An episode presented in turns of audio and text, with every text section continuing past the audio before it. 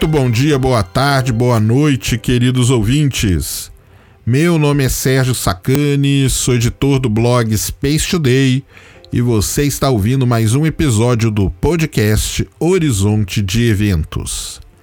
Apertem os cintos e se preparem para uma viagem sem volta pelo fascinante mundo da astronomia. E no programa de hoje, vamos falar sobre a estrela Betelgeuse Será que ela está prestes a explodir? E se ela explodir, será que a vida na Terra vai acabar? Será que o nosso planeta vai acabar? Vamos conversar sobre tudo isso a partir de agora nesse episódio.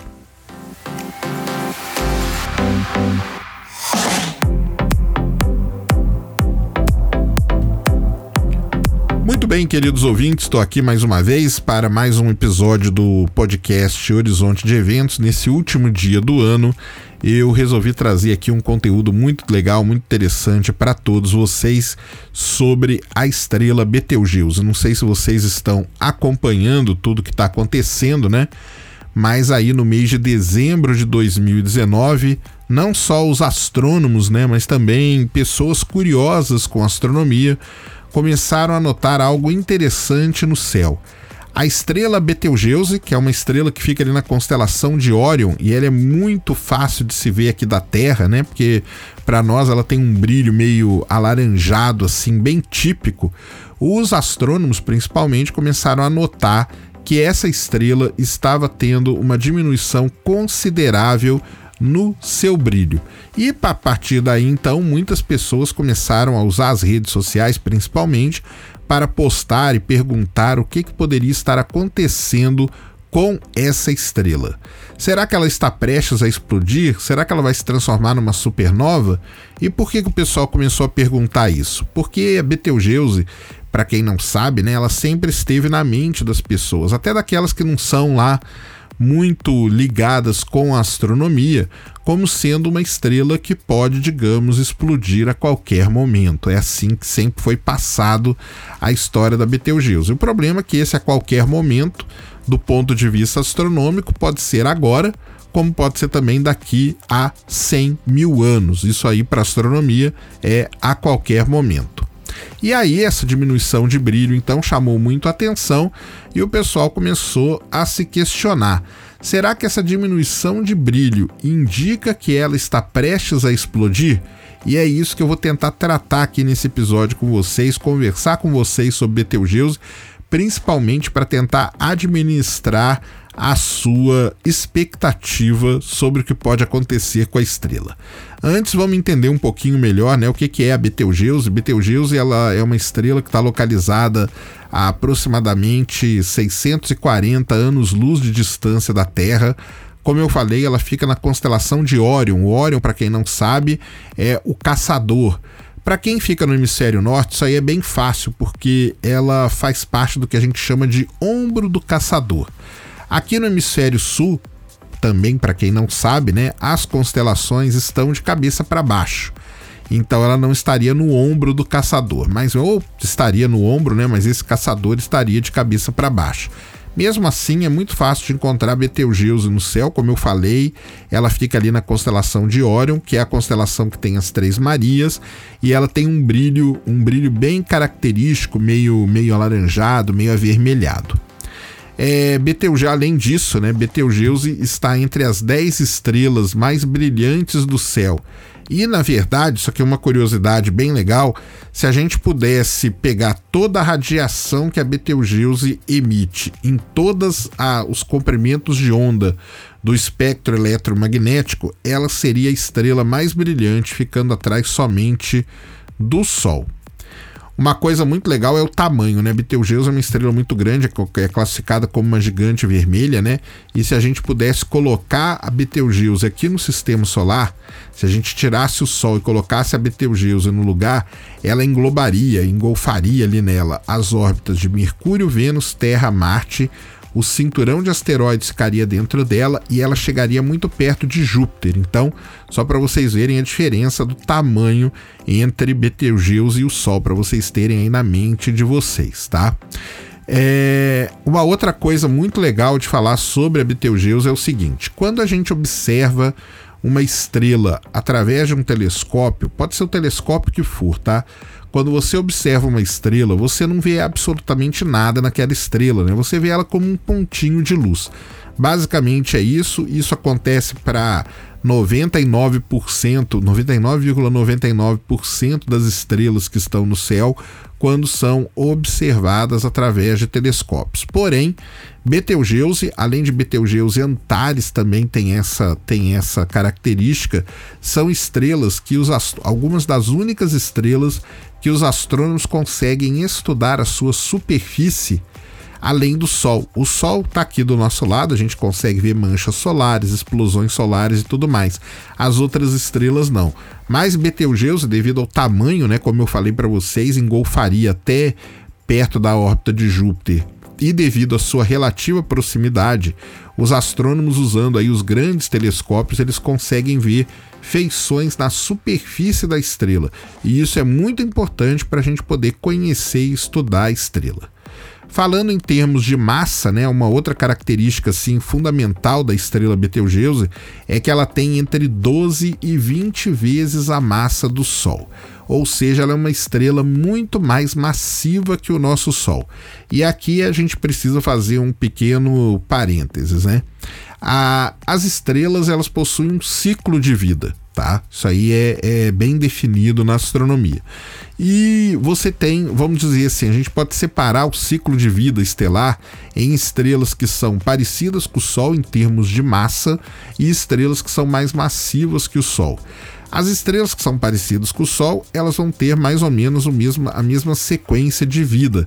Vão acabar a sua vida como uma nebulosa planetária, depois como uma anã branca, uma anã negra e tudo mais, e por aí vai. Estrelas mais massivas que o Sol, existe um limite para isso, oito vezes a massa do Sol, elas acabam a sua vida como uma supernova.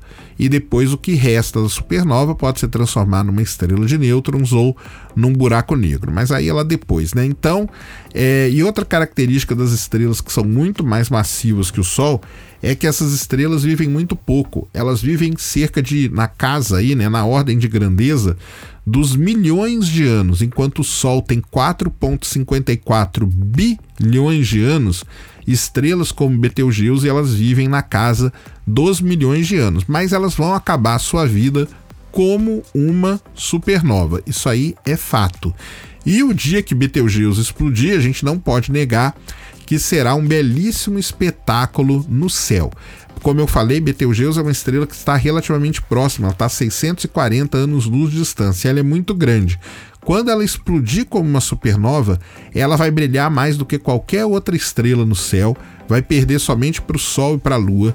Além disso, de, as previsões são né, que ela irá ficar do tamanho da Lua cheia e muitos dizem que ela poderá ser vista até mesmo durante o dia. E para que ela se apague ali, ela vai demorar cerca de um ano. Isso aí é muito interessante. Fora isso, né, os astrônomos vão poder estudar a, a explosão, a supernova gerada pela Betelgeuse por muitos e muitos anos. Só para que a gente tenha uma comparação né, com relação a isso, a última grande supernova próxima de nós foi a 1987A. Essa 1987A é uma supernova que até hoje, né, fazendo, fazem 30 anos agora, 32, né, que até hoje os astrônomos estudam a expansão da sua nuvem de detritos. Isso faz 30 anos. Só que a supernova 1987A, ela explodiu lá na grande nuvem de Magalhães, que fica a centenas de milhares de anos-luz de distância de nós. Então imagina como que vai ser o dia que a Betelgeuse explodir, já que ela está aqui bem do ladinho de todos nós. Então, a mesmo sendo a estrela mais próxima, né, que pode se transformar numa supernova, o dia que Betelgeuse explodir, esse evento não irá representar nenhum risco nem perigo para nós aqui na Terra e nem para o planeta em si. Então, isso é uma coisa que sempre o pessoal costuma falar, né, que quando Betelgeuse explodir vai acabar a Terra, né, porque a nuvem, a onda de choque dela vai pegar a Terra e tudo mais. Não vai, podem ficar tranquilos. Mas o que, que está acontecendo com a estrela Betelgeuse.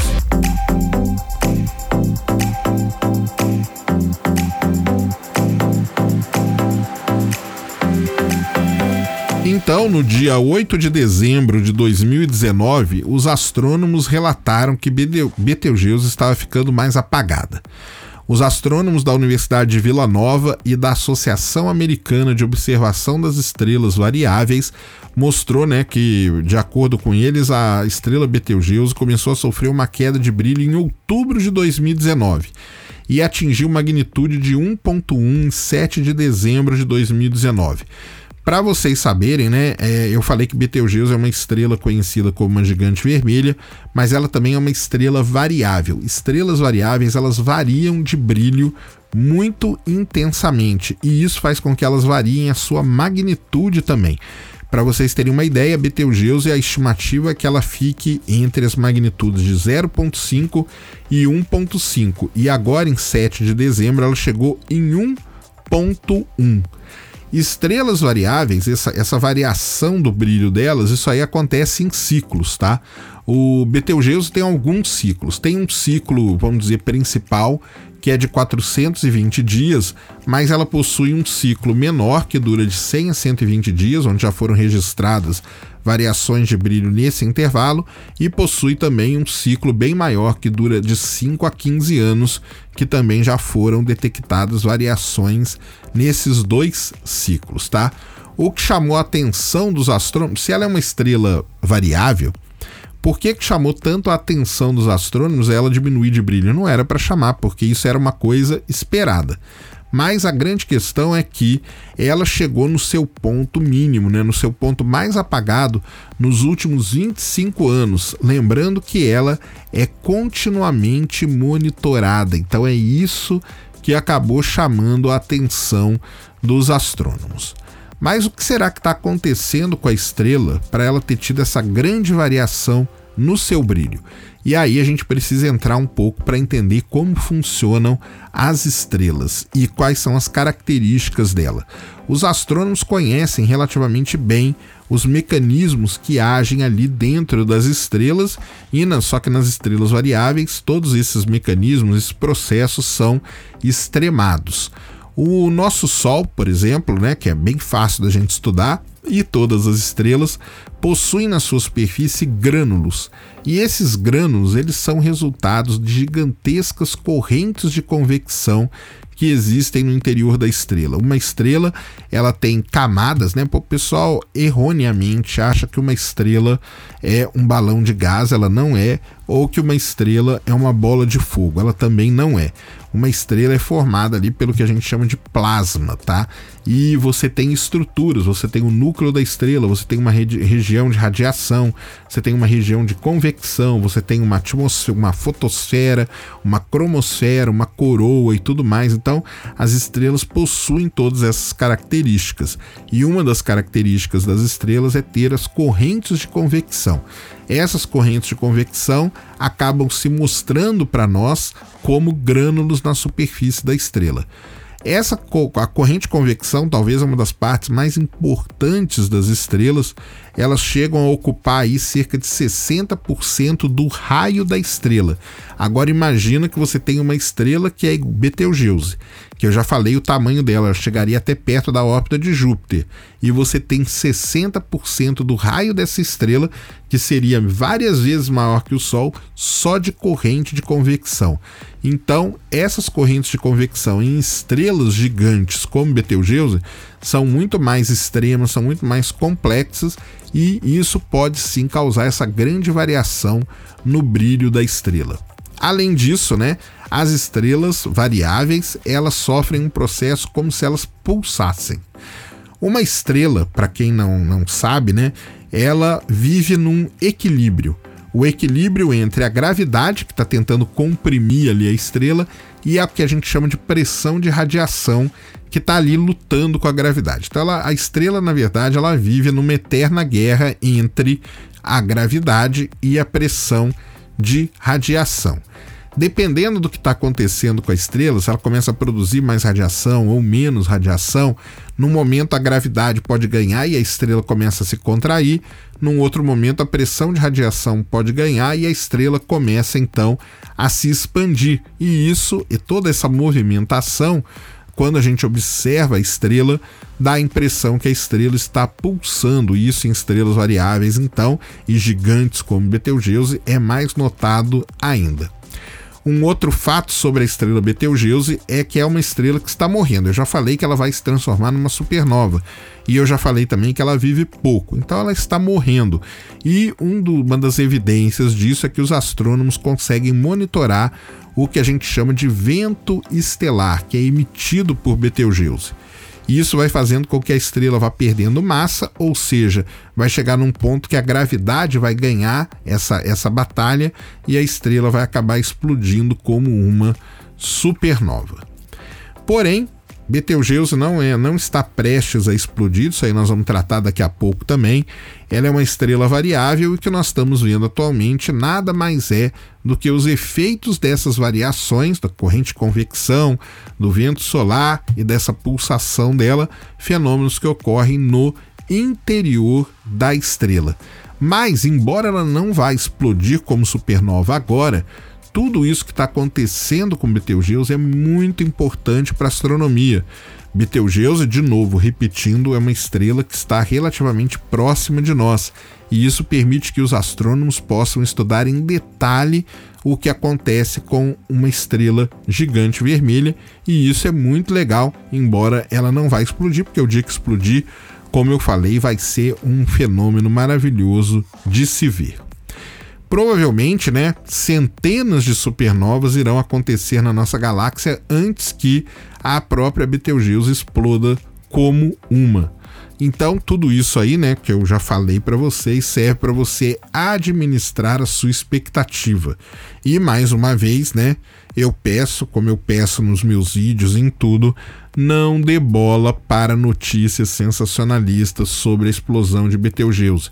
Muita gente já está falando que o mundo vai acabar, que Betelgeuse vai explodir, que já era, que acabou. Não é assim. Mas uma pergunta, né? Se Betelgeuse vai explodir como uma supernova e várias outras estrelas também acontece isso, será que é possível a gente saber quando ou se está próximo ou não de uma determinada estrela explodir como supernova? Será que é possível? Será que os astrônomos eles têm alguma pista de que isso vai acontecer? E é disso que nós vamos falar agora.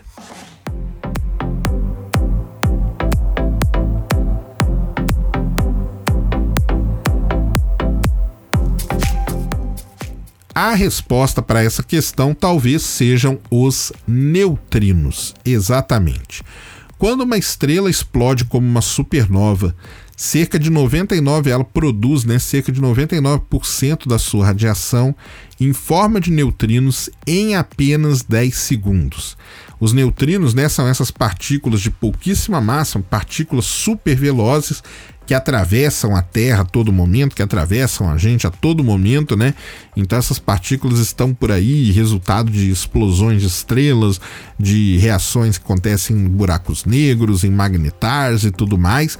Então esses neutrinos estão vindo para a Terra. Os pesquisadores um dia tiveram a ideia de fazer o quê? De construir um observatório para detectar esses neutrinos. Um dos mais importantes se chama Ice Cube e fica na Antártica, e ele tem a capacidade de detectar esses neutrinos. O que, que acontece então quando uma estrela está prestes a explodir como uma supernova? A, começam a acontecer reações dentro da estrela, ela começa a fundir é, elementos cada vez mais pesados, e nesse processo de fusão, ela começa a produzir neutrinos que começam a escapar do centro da estrela a uma velocidade maior que a da luz. Isso quer dizer que a gente pode detectar os neutrinos aqui na Terra antes da luz da explosão chegar. E isso é muito importante, porque o que, que acontece? Os astrônomos querem entender e estudar supernovas, só que eles não sabem aonde uma supernova vai acontecer. Então, eles têm sistemas hoje espalhados pelo mundo inteiro que monitoram o céu, mas o problema é que aconteceu a supernova e você vira o instrumento para lá, mas a, a explosão já aconteceu. No caso de estrela, de uma estrela próxima como Betelgeuse, é, quando os neutrinos chegarem aqui, os sistemas nós poder, vamos poder emitir alerta para esses sistemas de observação e esses sistemas poderão então apontar para Betelgeuse para acompanhar o processo de explosão de supernova, o que é algo assim fascinante e espetacular para os astrônomos. Em sistemas que estão muito distantes, né? Esse lance aí não funciona lá muito bem. A gente vê muitas supernovas explodindo em galáxias distantes, mas isso aí os astrônomos ainda não conseguem resolver pelo seguinte fato que os neutrinos são muito difíceis de você separar o que é, por exemplo, o neutrino que é emitido pelo Sol do que o neutrino que é emitido né, no, no, nesse processo de fusão de, de elementos mais pesados, indicando a proximidade de uma explosão de uma supernova. Então isso aí é muito complicado, mas os astrônomos estão trabalhando nisso tudo. Mas existe sim a possibilidade da gente saber que vai acontecer uma explosão de supernova e se preparar aqui na Terra para observar essa explosão. Mas aí fica a pergunta: e aí, Betelgeuse está prestes ou não está prestes a explodir?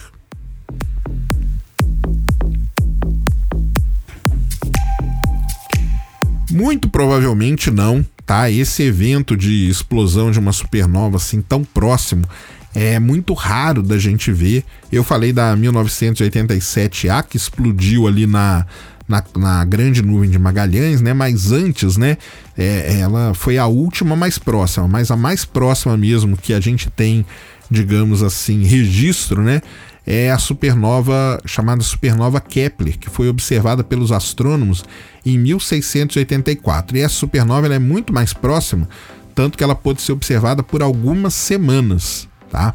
Sendo observado por algumas semanas, algo assim que é impressionante. E isso é muito legal porque deu a chance da gente estudar cada vez mais e entender os mecanismos que levam à explosão de uma supernova. Mesmo Betelgeuse não explodindo ainda, nem agora, nem amanhã, nem depois de amanhã, algo que deve demorar aí cerca de 100 mil anos ainda, só o fato da gente estar tá falando sobre ela já é, assim, excepcional. O fato dos astrônomos né, terem a oportunidade de estudar uma estrela variável é também excepcional e tudo isso né, ajuda a gente a entender melhor o universo que a gente vive. Então, fiquem tranquilos não fujam para as montanhas, acompanhem todos os estudos que estão sendo feitos sobre Betelgeuse. Isso aí está despertando uma, uma leva de novos estudos sobre a estrela e resgate de estudos que já foram feitos. Não acreditem em notícias sensacionalistas de que o mundo vai acabar, de que a estrela vai explodir e que vai acabar tudo, que a onda de choque dela vai passar e vai devastar a Terra. Não acreditem em nada disso. Como eu falei lá no começo, né? quando ela explodir, vai ser um fenômeno maravilhoso da gente ver. Espero que existam astrônomos aqui na Terra ainda para que eles possam observar a explosão da Betelgeuse. Combinado?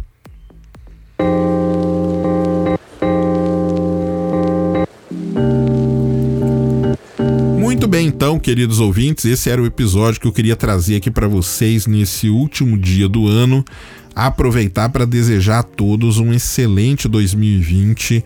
É, aproveitar para agradecer a todos que acompanharam aqui esse pequeno projeto aqui, né, essa ideia de fazer um podcast. Eu posso dizer uma coisa para todos vocês. Você que gosta de podcast, se prepare, porque o ano de 2020 o podcast vai ganhar um espaço bem especial na família Space Today de conteúdos, né? Então eu tenho blog, eu tenho canal, eu posto nas redes sociais e agora eu vou entrar de cabeça aqui no lance do podcast. Estava acertando, tentando definir como que eu ia fazer, mas aparentemente eu já consegui e eu vou entrar com tudo. Então se prepare aí que 2020 vai ser o o pessoal brincou, né, que 2019 foi o ano do podcast no Brasil, 2020 vai ser o ano do podcast no Space Today é, sobre esse episódio especificamente, para você acompanhar as atualizações sobre a Betelgeuse, Eu vou aconselhar que vocês me sigam nas redes sociais.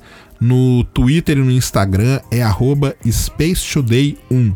Eu tô postando direto lá, eu tô seguindo vários e várias, vários astrônomos que estão resgatando trabalhos que foram feitos sobre Betelgeuse e tudo mais. Então isso aí, é, me sigam lá porque é uma, são redes sociais rápidas, né? Da gente colocar essas informações à medida que elas surjam. Então aconselho vocês a me acompanharem aí. Podem me acompanhar pelo Facebook também. Tem o grupo do Space Today, tem a página do Space Today. Comentem o episódio e se você quiser um contato mais próximo, pode me mandar um e-mail para spacetodaysite@gmail.com. Você manda um e-mail, você pode colocar ali crítica, sugestão, o que você quiser, será muito bem-vindo. Lembre sempre, tá? E isso é interessante, é legal de eu falar. O intuito do Space Today é, através do conteúdo que eu gero aqui, levar a ciência de forma séria e acessível para todos para que de alguma forma a gente possa mudar, né? promover uma mudança no pensamento da sociedade e fazer que todos pensem de maneira mais científica e questionadora. Eu falo isso sempre, tá? Não acredite em tudo que você lê, vai atrás da fonte correta. Não acredite, será que o que eu estou falando aqui é verdade? Vai atrás, pesquise. Se isso te despertou interesse, corra atrás. Isso aí vai ser melhor para você, vai ser um aprendizado para todos vocês. Então esse é o intuito, a gente tentar promover uma pequena mudança através de um conteúdo científico sério, correto e através de um conteúdo de astronomia, que é uma das ciências mais belas que a gente tem no universo, tá bom? Lembrar para vocês que o Space Today possui sistemas aí de financiamento coletivo, caso você queira participar, caso você possa participar para ajudar a gente a manter toda a geração de conteúdo, você pode ir pelo patreon.com/spacetoday ou pelo apoia.c/spacetoday. O apoio é fundamental para que a gente possa manter todo esse ecossistema funcionando. E se você se tornar membro do canal, a gente vou colocar você num grupo secreto, num grupo seleto de pessoas que apoiam o Space Today e lá tem vários privilégios para essa turma que me segue e é muito bom a gente ter essa comunidade toda. Muito obrigado a todos pelo tempo dispensado para ouvir mais uma mensagem aqui da astronomia. Eu aguardo o comentário de todos com críticas e sugestões. Tenham um ótimo dia, tenham um ótimo ano. Ad Astra et Ultra.